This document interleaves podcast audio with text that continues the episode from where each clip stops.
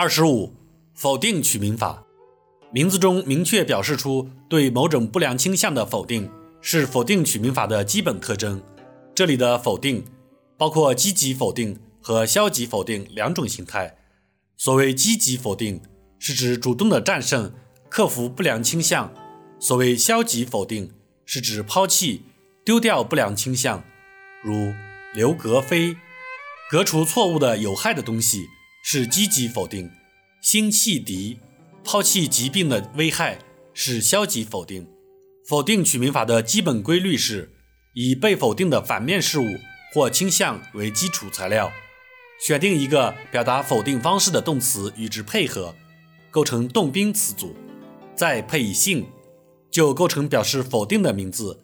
常用的表示反面事物与倾向的基本词有非、思、己。恶、病、疾、成、构、魔、害等，它们的同义词、近义词有邪、怪、污、浊、枯、朽、秽、患、祸、灾、难、障、利、益等。常用于表示否定方式的动词有革、正、除、灭、减、铲。拔、斩、砍、驱、赶、弃、去、拒、绝、歼、扫、擒、捉、降、敌、洗、刷、摧、砍、克等，如断克己，果断地攻克自己的私字堡垒；下斧丝，斧即砍，挥动斧头，毫不留情地砍掉私心之树。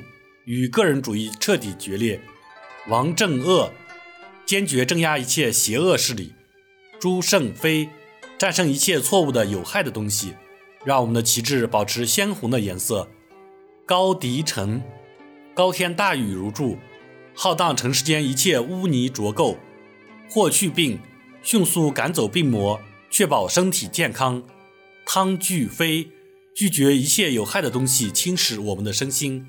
张飞构大张旗鼓地否定一切错误的有害的东西，保证我们的纯洁与健康。减去病，剪断疾病之根，保证健康成长。否定取名法的优点是，名字的形态鲜明，主观色彩较浓，个性突出。缺点是，命名方法已形成模式，供选用的词汇较少，容易雷同或重复，因此。运用否定取名法，应在选择动词表达否定方式上多下功夫，努力在这方面出新出巧。二十六，双关命名法。双关即一箭双雕，一个名字表达两种不同的语义。比如艾思琪这个名字就有两种语义，其一是从思维个性这个角度出发，爱即爱喜欢，思琪。思维奇特、大胆、泼辣、标新立异。其二是从理想、信念这个政治角度着眼的。爱是热爱，思指革命导师马克思，奇指革命导师伊里奇、列宁。一个名字包含了这样的两重寓意，就是双关命名法。再如江天一这个名字也有两层寓意，一层是明写自然景观。江水滔滔，奔向天际，水天相接，难解难分，上下茫茫，混为一色，融为一体，达成一片，这就构成了一幅天高水长、浩渺无涯的壮阔图画。另一层是暗喻社会理想，何时江山一统，天地一气，九州一色，用江天暗指江山社稷，一则指统一一色。江天一也是一语双关的好名字。双关命名法成败的关键是明中寓暗，自然灵活。明写的部分要浅显易懂，做好铺垫；暗写的内容要将纲目巧妙地附在明写的文字之中，让人通过联想能够完成由明意到暗意的过渡。艾思琪中的思琪嵌入了两位革命导师的名字标志，启示了思维方向。江天一中的江天，恰与江山、天地、政权、社稷暗中相合，打开了另一条思路。只有明中寓暗、自然、灵活，才能启发联想，让人理解到双层内涵，体会到它的奥妙。双关命名法既能提高名字的信息含量，又增强了趣味性，有益于智力开发，所以受到大家的普遍称道。但是这种命名法的难度较大，一个好的双关名字需要深思熟虑、长期酝酿才能制作出来。产生双关名字的渠道主要有三条。一是借助一词多义构成双关，如杨飞雪这个名字中的“飞”有两种解释，名字的语义也有两种。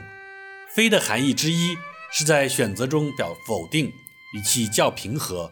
这时名字的意思是：杨花虽然也随风飘舞，但它不是雪花。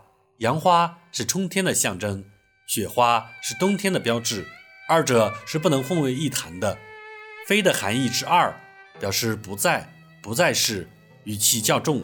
这时名字的意思就是杨花开了，春天到了，形势好转了，不再是冰雪肆虐的寒冬了。这是借助一词多义构成的双关，因为杨在这里不仅指杨花，而且代表了春天。实际上，艾思奇、江天一也是一词多义构成的双关。二是借助象征手法构成双关。当代作家冯逸之。他的名字有两层意思，其一，之作虚词，是义的词尾，这时名字的意思表示碰到困难应当用坚毅的态度对待它；其二，之为象形字，象征曲曲折折的弯路，这时名字的意思表示人生的道路就要像之字，曲曲折折，崎岖不平，随时都会遇到艰难险阻，要想前进，要想奔向理想的目标。